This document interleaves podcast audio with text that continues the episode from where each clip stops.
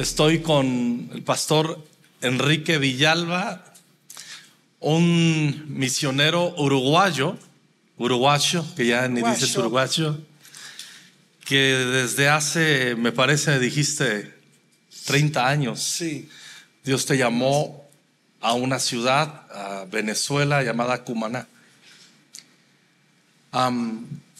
Yo tuve la oportunidad, Enrique, Pastor Enrique, de, de conocer al viajar en una gira de hombre a hombre que nos, nos, nos envió el Pastor Chris a servir en Venezuela en unas ciudades con, con Mike, su hijo.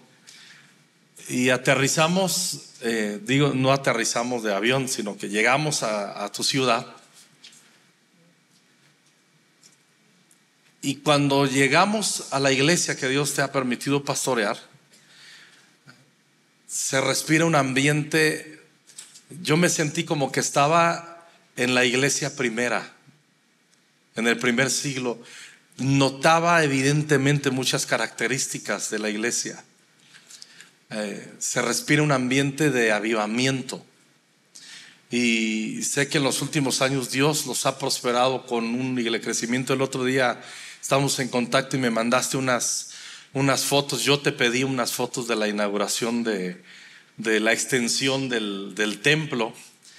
Y había 10 mil personas reunidas en un culto. Sé que hay una gracia, sé que Dios lo hace.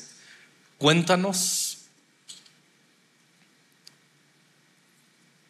cómo ha sucedido esto. sí, yo, yo creo que cuando Dios permite que una nación pase por esos procesos dolorosos, difíciles como los que ha vivido Venezuela, siempre detrás hay un, hay un propósito. Eh, por, por increíble que parezca, los años de bonanza en los que Venezuela vivió ese boom petrolero. Mi- mis padres eh, emigraron a Venezuela, en Uruguay, en aquel entonces, el tiempo de dictadura, años eh, 70, 80. eh, eh, todo el mundo mm, en Uruguay buscaba un lugar hacia donde eh, crear un futuro.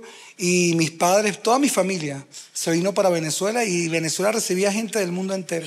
El tema es que esa misma estabilidad, esa misma, ese nivel de prosperidad había tornado la iglesia, a la iglesia en Venezuela como era conocida, la cenicienta de América, ¿no? Linda y todo, pero dormida. Estos años difíciles de, de escasez, esta diáspora que se manifestó en estos últimos, sobre todo últimos 8 o 10 años, ¿Cuánta gente ha eh, salido de Venezuela? pues dicen algunas cifras así extraoficiales que 8 millones de personas han salido de un país de 30, 30 y algo millones. Así que ha sido bien duro y para, nos, para la iglesia fue muy fuerte. Yo siempre digo que cuando tú, eh, a ver, se te va un, hermano de la iglesia es difícil, pero cuando se te va un líder en el que tú invertiste años, que era un brazo tuyo dentro de la iglesia, eso es, es bien, bien, bien fuerte, bien tremendo, ¿no? Yo todos los días hago una oración y le digo, Señor, hazme sensible en lo espiritual y fuerte en lo emocional. Para que todo lo que veo, lo que escucho, lo que siento, no me abata, no golpee mi alma al punto de desmoralizarme, deprimirme, entristecerme. Que no viva por esto que veo, sino viva por las verdades y, y, anclado a la esperanza, las promesas que tú has dado para, para esta nación. Bueno, el asunto es que este proceso difícil, doloroso, derivó en una iglesia que, que se tornó uh, 100% estratégica, por lo menos ese es el llamado que sentimos que Dios está haciendo, y 100% profética. ¿no? Una iglesia que volvió su, su, su corazón a Dios. Eh, Lógico que hay muchas cosas que nos faltan, que hay mucha inmadurez, que hay mucha carnalidad, que hay muchas cosas, pero sí ha habido un cambio tremendo estos últimos años. Eh, eh, yo vivía en una ciudad que cuando llegamos ahí habían 50 iglesias evangélicas. Y, y, la más grande, qué sé yo, tendría unas 500 personas. Pero te hablo de una, la gran mayoría de las congregaciones eran de 30, 40, 50 personas.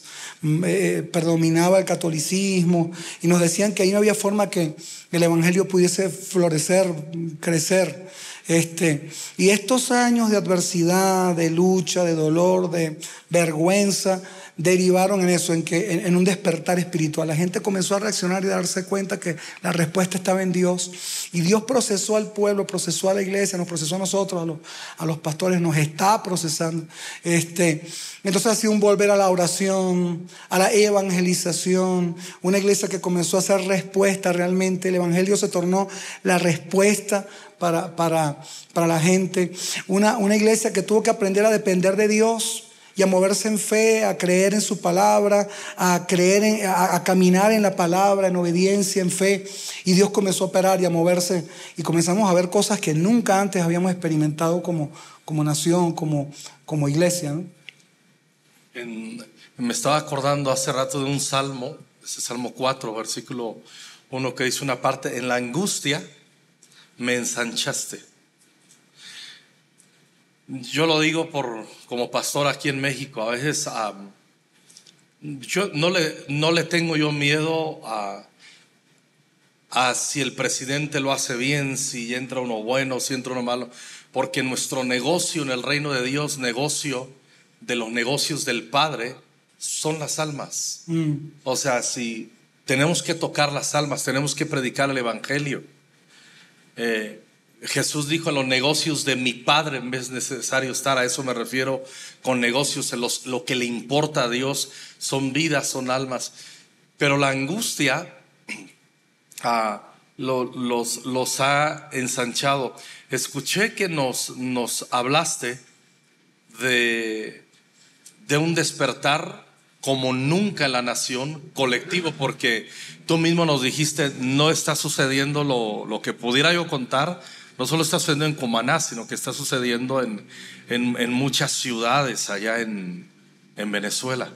¿Qué noticias te dan los otros pastores? Sí, es tremendo. Ahorita mismo, antes de venir para acá, estábamos eh, conversando con pastores me mantengo en, contacto, porque hay un mover que ha provocado, hay un mover de unidad en la nación muy tremendo, ¿no? Este, por contarles algo, el 9 de septiembre vamos a realizar algo que se llama la Gran Vigilia Nacional de Oración. Vamos a hacer una vigilia de forma simultánea en toda la nación. En Caracas van a tomar el estadio más grande que hay, creemos que lo vamos a llenar. Y, pero en todas las ciudades, nuestra ciudad, en todas las ciudades de norte a sur, de este a oeste, estamos, este, vamos a realizar esa misma. Toda una noche en que la iglesia en Venezuela se va a humillar, se va a postrar delante del Señor, vamos a clamar por nuestra tierra. Oiga, delante de cosas como esas, Dios Dios comienza a moverse, a escuchar, ¿no? Eh, algunos me preguntan, ¿cómo es posible que en un país donde, a ver, no hay transporte, hay cortes de energía todo, todo, todos los días, donde la gente a veces no tiene ni para comer, para pagar un pasaje, eh, hagas un culto a las 7 de la mañana y a las 7 y media la iglesia esté llena, reventar de gente y que vengan kilómetros caminando, eh, a veces sin haber desayunado. Eh, ¿Cómo es posible que sucedan esas cosas? Que puedan alimentar en un país donde la gente gana 3 dólares por mes. Eh, a mil niños todos los domingos. ¿Cómo, ¿Cómo sucede eso? Es que esto nos ha empujado a depender del Señor, a creer en sus palabras, en sus promesas, a oír su voz y obedecer. el 12 de octubre Vamos a realizar, lo conté aquí ya, la Gran Marcha para Jesús. 330 eh, ciudades de Venezuela hasta ahora han confirmado, y sé que hay algunas por ahí que todavía no se han conectado, no nos han confirmado, que de manera simultánea saldremos en la mayor manifestación pública, evangelística también, que se haya hecho en la nación. Es, la Marcha para Jesús es una cosa increíble en Venezuela, pero este año especialmente tenemos una expectativa tremenda.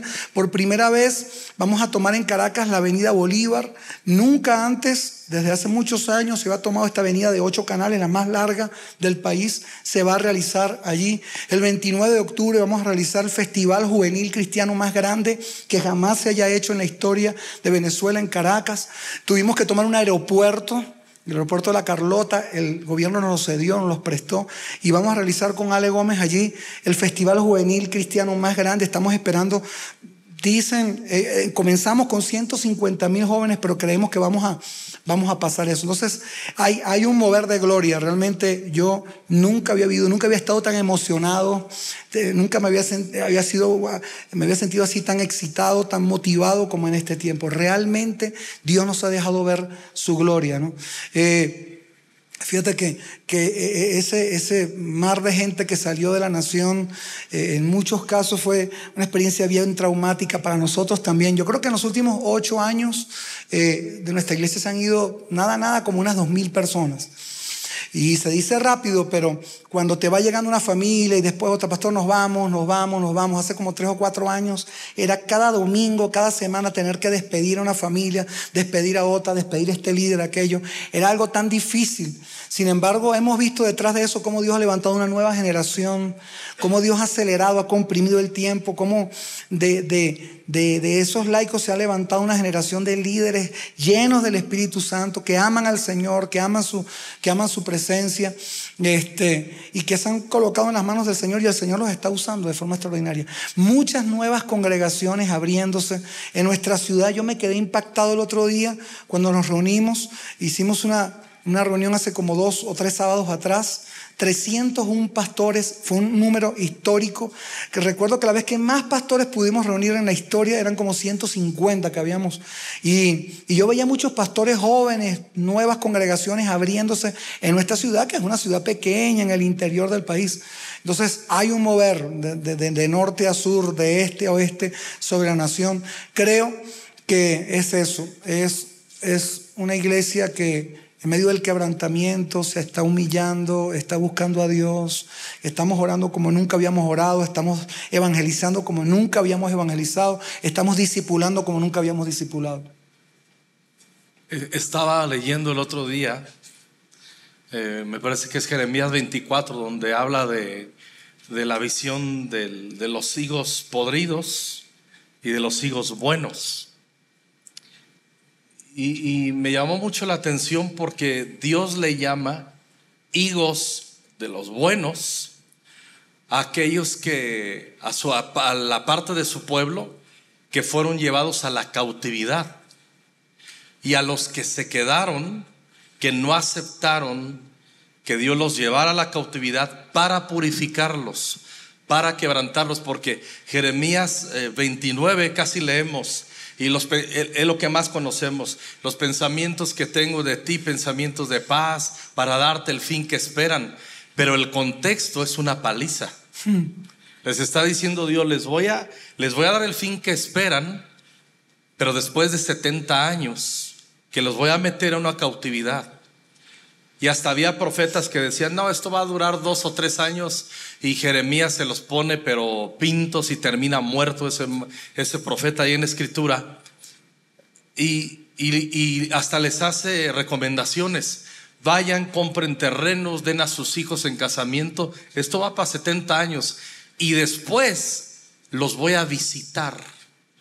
Y voy a despertar mi buena palabra sobre ustedes. Y los voy a hacer regresar y me buscarán y me hallarán, porque me buscarán de todo su corazón y seré hallado por vosotros, dice el Señor. Y, comienza a hablar un avivamiento. Pero fue un avivamiento. Y, y recuerdo que cuando regresaron de Judá de la cautividad, lo que dice ese salmo, regresarán los cautivos y gozo perpetuo habrá sobre sus cabezas. ¿Por qué comento esto, Enrique? Porque a veces creo, yo no le saco a eso, ¿eh? bueno, digo eso ahorita, porque pero a veces he estado yo en Cuba, conozco algo tu nación, varias ciudades, he ido dos veces y he estado en varias ciudades. Y no me vengo conmovido solamente sentimentalmente porque es duro. A mí me tocó ir a Maracaibo que era una ciudad de lo más alegre, lujosa y eso, y la vi en su momento años atrás arruinada. Pero veía un montón de gozo en los pastores y en la gente. La pregunta es esta. ¿Tendrá Dios que meternos también en una cautividad a una nación como México y a otras para entonces que vengamos y le busquemos de todo su corazón, ¿es obligatorio, Enrique? Bueno, no sé, lo que yo sé es que lo que veo en toda esta Latinoamérica es que los mayores moveres y avivamientos han sido precedidos precisamente de, de, de, periodos de adversidad, de persecución, de dificultad, de ansiedad. ¿no? Yo no les puedo decir que ha sido fácil, ni sabroso, ni, ni, ni que ni aún está, hoy estamos nadando en un lecho de rosas y que ha, sido fácil. Nosotros hemos visto eh, pastores eh, sufrir mucho, el pueblo, hemos pasado el dolor con la gente, ver hijos nuestros que se han muerto porque no hay una medicina en un hospital, ver la gente literalmente comer en las calles de la basura, eh, eh, familias separadas. Hoy por hoy en Venezuela no hay uno que no tenga una historia de mi hijo que se fue para no sé dónde, mi, mi, mi mamá que está no sé dónde, en otra nación. Ha sido algo duro, ha sido difícil. Eh, hemos llorado, eh, se nos ha desgarrado el corazón. Pero yo digo así, si todo esto, si todo esto que ha sucedido eh, ha derivado en este despertar que está comenzando apenas, porque yo creo que solo está comenzando, estamos viendo la punta del iceberg de lo que va a suceder en Venezuela. Así, la, la promesa que tenemos de Dios es que así como hemos sido noticia de vergüenza y de oprobio y de dolor en el mundo entero, también vamos a ser noticia de despertar, de avivamiento y de transformación en el mundo. Ah, pero, amén, amén, amén. Yo digo, si este es el precio que debemos pagar para ver una nación triturada en su orgullo, en su soberbia, que ahora en vez de darle la espalda al Señor está volviendo a Él. Si, si el resultado de todo este proceso va a ser ver el sueño de Dios, ver esta nación postada a los pies de Cristo, pues yo digo que venga esto y que vengan mil procesos más. Yo no sé cuánto tiempo más va a durar. Eh, la gente me dice, ¿y cuándo va a haber un cambio así o asado? Como pensando que la respuesta va a venir alguna especie de mesías político o algo así. Yo no sé cuánto tiempo más va a durar esto. Yo no sé cómo el Señor va a cambiar las cosas. Tengo la esperanza, sí, y tengo el deseo también de vivir en un país normal, vamos a decirlo así, que yo pueda disfrutar, que yo pueda, no, a, nosotros nada se nos ha hecho fácil, nada, nada, nada, nada. Todo lo que hemos conquistado y alcanzado ha sido con lágrimas, con sacrificio, todo ha sido precario, todo ha sido duro. Hemos pagado un precio bien tremendo por ver lo que estamos eh, eh, eh, viendo. Yo les decía ayer, creo, acá, este, nunca habíamos abierto iglesias en, la dimensión, velocidad y cantidad como ahora. Pero te digo, ser un pastor hoy en Venezuela que se lance a comenzar una obra por ahí en el interior, una provincia, tienes que ser alguien que de verdad ame al Señor, que haya escuchado la voz de Dios y, para atreverte a dar un paso, un paso como ese en Venezuela. Tienes que ser alguien muy profético, tienes que ser alguien realmente movido por el Espíritu de Dios y respaldado y sustentado porque solo Él te va a dar la gracia y te va a sostener en, la situación que... Y yo no estoy exagerando, yo, eh, eh, pastores que han venido al país y que he tenido la oportunidad de llevarlos, de ver cómo, cómo, cómo, cómo trabajan nuestros pastores, cómo comienzan allí, dónde están, lo que están haciendo. Son gente increíble, apasionada. ¿no? Entonces yo digo que que a veces sí es necesario este tipo de procesos para ver un despertar en la nación. Vivir muy acomodados, muy tranquilos, relajados, eh, eh, nos hace a veces caminar así en la orilla, ¿no? Y este tipo de situaciones tan duras, tan difíciles, eh, es una manera de despertar y el, que Señor, el Señor también nos atrae a Él. Wow. Enrique, para terminar, yo estoy agradecido, lo personal te lo cuento, por lo que Dios está haciendo en México. Ah, he tenido la bendición de viajar en todo mi país y si veo que hay conversiones, hay un mover de Dios y todo eso. Pero también veo mucha gente, ah, y es el desafío, obviamente, como dice la escritura, que están claudicando entre dos pensamientos. Uh, pospandemia, lo digo yo como pastor, lo digo con, con vergüenza. ¿Qué esperanza? Mira, nosotros tenemos tres reuniones el domingo. Antes la reunión de las ocho era la reunión reina que todo se atascaba la reunión. y la fila esperando para entrar y ahora es la que me, la que antes la de las 12 del día era la que estaba y ahora se ha invertido. Y eso a mí me habla que la gente se acomodó y se hizo floja, aquí decimos en, en, en, México holgazana. Veo que la gente se atreve hasta llegar, si el culto empieza a las 10 o a las 12, hasta son capaces de llegar a las 12.10 y, y les importa un bledo llegar a adorar al Señor. algunos eh, en, en, su compromiso con el Señor, ayer lo que nos hablabas de, de, a lo mejor lo puedes decir ahorita, la parábola de, de lo que hablaste ayer, para que pongo palabras. ¿Qué puedes decir a todos esos? Yo sé que nos están viendo familias, hombres, que antes tenían una pasión y un compromiso por el Señor, pero que se desgastaron en su corazón. Vuelva a Dios. Vuelva a su llamado, vuelva al propósito. El Señor no desistió de usted y ni una sola de las promesas que Él le dio un día han sido borradas de su memoria. Créale al Señor. Pastor, usted que está acá, usted que nos está viendo o escuchando, no se rinda. No deje que esa realidad apague el fuego y la pasión que hay dentro de usted. Hemos aprendido en este tiempo como nunca a creerle al Señor y a creer en sus promesas. No que nada de lo que vemos, de lo que escuchamos, de lo que sentimos, apague ese fuego y esa pasión que hay en nuestro, en nuestro corazón. Yo decía ayer, se trata de, de huevos con tocino, ¿no? Contando la historia del, del cerdito y, la, y, la, y la y la gallina, que la gallina viene y le dice al cerdito, mira, vamos a hacer, vamos a emprender aquí un negocio tú y yo, vamos a hacer juntos una sociedad, un emprendimiento. Ajá, ¿y de qué se trata? Vamos a hacer huevo, huevo con tocino. Y el cerdito le dijo, no, no, no, no, no, no, no, no, no, no, no, yo no voy a entrar en esa sociedad. ¿Por qué? Bueno, porque aquí en esta sociedad tú estás involucrada, pero yo estoy comprometido. ¿Por qué no hacemos mejor una venta de pollo asado con con, tocino, ahí la gallinita no quiso.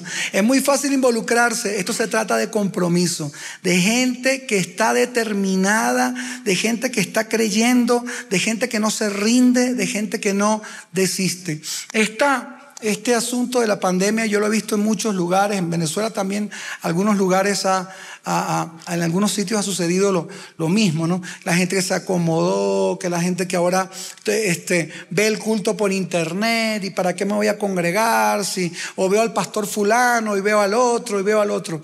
Pero yo creo, mi amado, que, que, que en nosotros está la, unción, está la gracia para romper esos argumentos, para llamar de nuevo al pueblo a, a la casa del Señor, que para mí es irreemplazable. Jamás tú podrás sustituir la casa del Señor, esta atmósfera, este ambiente, por nada de lo que tú veas por un video, por internet, ni nada. ¿no? Yo creo también que hay un montón de argumentos que nos bombardean, el miedo. Si hay algo con lo que nosotros hemos batallado este tiempo es con el miedo, teniendo que miedo es un espíritu, que miedo viene para desenfocarte, para desviarte del propósito de Dios, para llenarte de un montón de argumentos, para que vivas un, un, evangelio en la mente, lleno de excusas, de argumentos, viviendo por lo que ves y no por la fe como el Señor nos ha llamado. Ah, mm, eh, en estas Dos veces que he estado acá en México, mi, percepción ahí profética es que Dios se trae algo, lo decía el pastor Enrique hace un momento, eh, Dios se trae algo con esta nación extraordinaria, mis hermanos. Y, el Señor les ha dado el, el, enorme privilegio de estar aquí ahora, en este tiempo, presentes. Y no para estar en las gradas, sino ser protagonistas junto con el Espíritu Santo de lo que va a ocurrir, de lo que Él va a hacer en esta nación.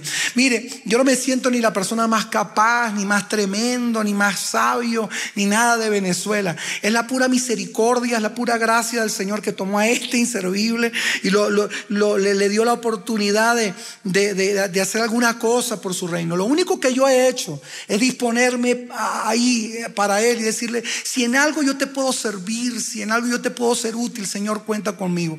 Yo siempre digo que yo soy así como un montón de errores hechos hombres del cual Dios ha tenido misericordia, pero un par de cosas Dios sabe de mí. Número uno, que estoy dispuesto a hacer lo que sea que Él me mande a hacer. Sin cuestionarlo, sin pensar si se va a suceder o no va a suceder. Si Él me manda, Él sabe que yo voy a ir, que yo voy a obedecer. Y, y número dos, que lo que Él me diga, yo se lo voy a creer. Más allá de las consecuencias de lo que pasen. Yo voy a avanzar y Él me va a ayudar. La mayoría de las cosas que hemos hecho en este tiempo, las hemos hecho sin presupuesto, a veces sin tener el panorama muy claro. Él apenas nos ha mostrado los primeros pasos. Hemos obedecido y Él nos ha mostrado el siguiente y el siguiente. Eh, hemos visto mucho la misericordia de Dios, su gracia. De verdad, Él nos ha tomado de la mano, le hemos conocido. Si de algo estoy agradecido, es que creo que hoy conozco al Señor más, un poquito más de lo que lo conocía tiempo atrás. ¿no? Toda esta situación tan dura, tan dura, tan dura, me hizo sentirme amado por Él. ¿no? He visto su fidelidad.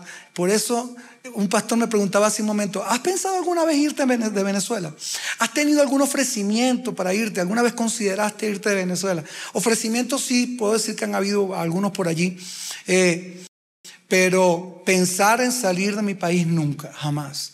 Porque a pesar de todo, este, tiempo ha sido el más maravilloso de mi vida, mi familia, ministerio. Yo tengo tres, tres chicas de 30, ah, ah, de 21 y de 19, tres hijas. ¿Sabe qué es tremendo? Sembrar esperanza en ellos en ellas y hacerles creer que hay futuro en Venezuela, que el mejor lugar es el lugar donde Dios te quiere, que el lugar de tu asignación va a ser también un día el lugar de tu promoción y de tu honra, que eh, para mí Venezuela es el lugar que el Señor me entregó. Yo no nací en Venezuela, mi esposa tampoco, yo uruguayo, como dice, ella, aunque yo me siento más venezolano que una arepa, ¿no? Pero ella este, brasileña, pero amamos esa nación.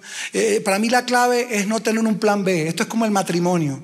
Cuando tú tienes una segunda opción ahí en la mente ante la menor presión que viene, ah, nos vamos a divorciar, vamos a rendir, nos vamos a volver atrás.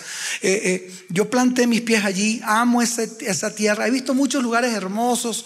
Hoy el pastor allí me, me, que me, llevaba, me pasó por el zócalo aquí, vi allí, siempre soñé con ver ese lugar, el que pasamos en auto un momentito. Estaba tan emocionado, qué país tan lindo, tan maravilloso. Y, he visto, conocido lugares muy lindos, pero jamás cambiaría Cumaná con los huecos en las calles, con el humo, con, con todo lo que hay, con todos los problemas, con todas las cosas. Pero esa es la tierra que el Señor me entregó. La amo con todas mis fuerzas. Si tú amas ese lugar donde Dios te, entregó, que, donde Dios te plantó, ese es el primer paso para que lo entregue, te lo entregue en tus manos. Estás loco.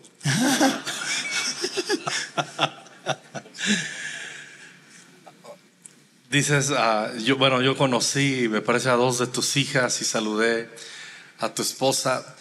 Me estabas contando que una de tus hijas, en medio de todo esto, ella está soñando, ella soñó, ella es una artista, tus hijas son muy artistas, y ella se aventó a abrir porque quiere establecer el reino y todo eso, una, una escuela de artes en la ciudad. Sí, ahora mismo acabamos de alquilar ahí un lugar, era el sueño de ella, ella estuvo estudiando en San Pablo en un ministerio de artes que se llama Giovannisis, eh, una agencia misionera con énfasis en las artes, que es una cosa eso cambió nuestra concepción de las artes. Vimos ese monte y Dios se lo, se lo reveló a mi hija y le, y, le, mostró que ese era su lugar. Y están haciendo cosas extraordinarias a través de las artes. Nosotros montamos una obra eh, eh, eh, y la presentamos en el teatro principal de la ciudad no como los hermanitos evangélicos ni nada, cobramos con entradas, con todo.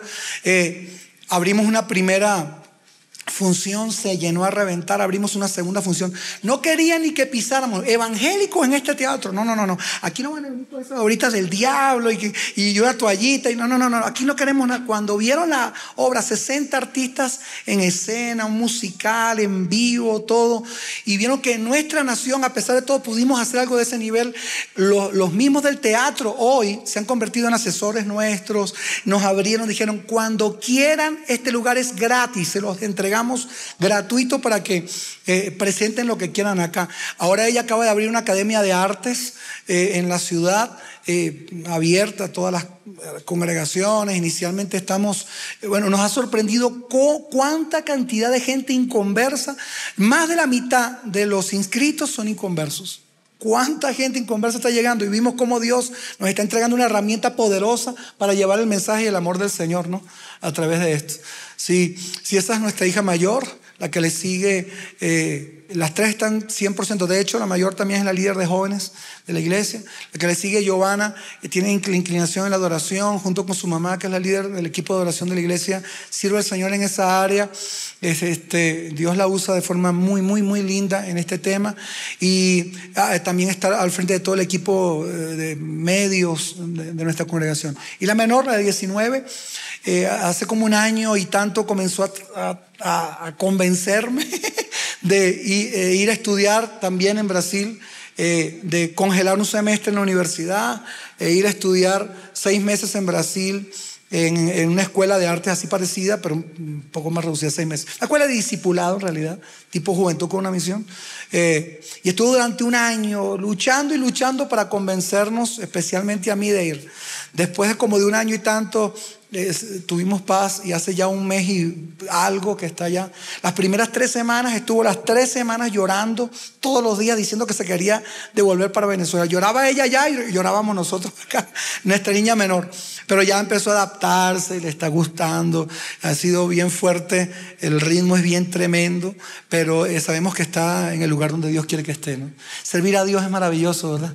Este, y aún con toda la situación difícil de Venezuela, somos una familia que sirve a Dios, que apostamos a que realmente viene algo tremendo para nuestra nación, que estamos con mucha expectativa, muy emocionados. Mi trabajo en este tiempo ha sido motivar sobre todo a los pastores. Eh, eh, cuando usted habló la otra vez de hacer esto, yo, wow, mi corazón latió bien fuerte. Eh, quemo mucho de, de mis energías y tiempo con los pastores, tratando de de motivarlos, de, que no olviden quién fue el que nos llamó, de, ayudarlos, de tratamos humildemente de apoyar a, todos los que podemos sin ningún tipo de distingo denominacional. Formo parte de una organización, de una denominación, pero con un corazón para la obra del Señor y entendiendo eh, eh, algo que hemos hecho consigna en Venezuela. Juntos, eh, solos logramos mucho, juntos hacemos historia.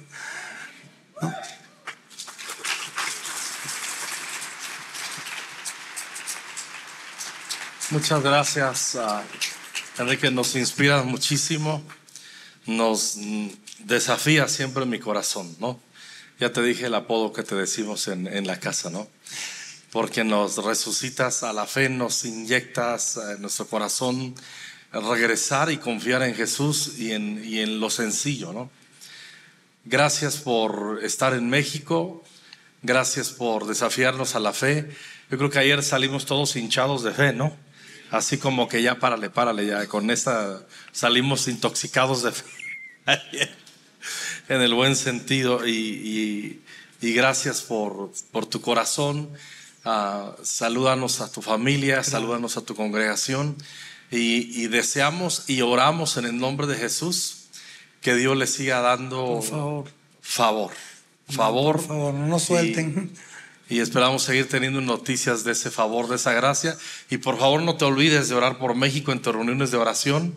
No, hicimos, hicimos un pacto con Dios como que hicimos la vez que estuvimos donde Cristian, donde Chris, este, de, de, orar por esta nación. De verdad que me fui muy impactado, me siento sumamente honrado, privilegiado cuando me dicen para venir a momentos como estos, no sé si reír o, o, angustiarme cuando veo estos hombres increíbles de Dios acá, aprendo, salgo ministrado, yo digo, Señor, gracias porque... Eh, cada vez que he venido a tiempos como estos, mi vida ha sido marcada, créame. Salgo de acá, wow, impactado, ministrado, bendecido. Y qué bueno saber que de alguna forma Dios en su misericordia nos puede usar para aportar un poquito y para bendecir y para... Pero estamos en un compromiso de verdad, de oración por esta, por esta nación. Me fui el otro día de acá impactado, impactado, marcado, marcado y muy feliz, muy honrado. Les amamos mucho. No, no dejen de orar por nosotros, por favor, por Venezuela. Creo que lo mejor que nos pasó en este tiempo es que las naciones de la tierra apuntaron sus cañones hacia Venezuela y nosotros somos el resultado de eso que ustedes han sembrado en nosotros. Lo que están viendo o escuchando de mí en este, en este tiempo no es sino en, buena, en gran medida, la oración de ustedes, de las naciones, sobre nosotros. Y vamos a seguir orando también. Gracias, Enrique es el pastor. Enrique Villalba desde Cumaná, Venezuela. Y bueno, nos vemos en el próximo capítulo.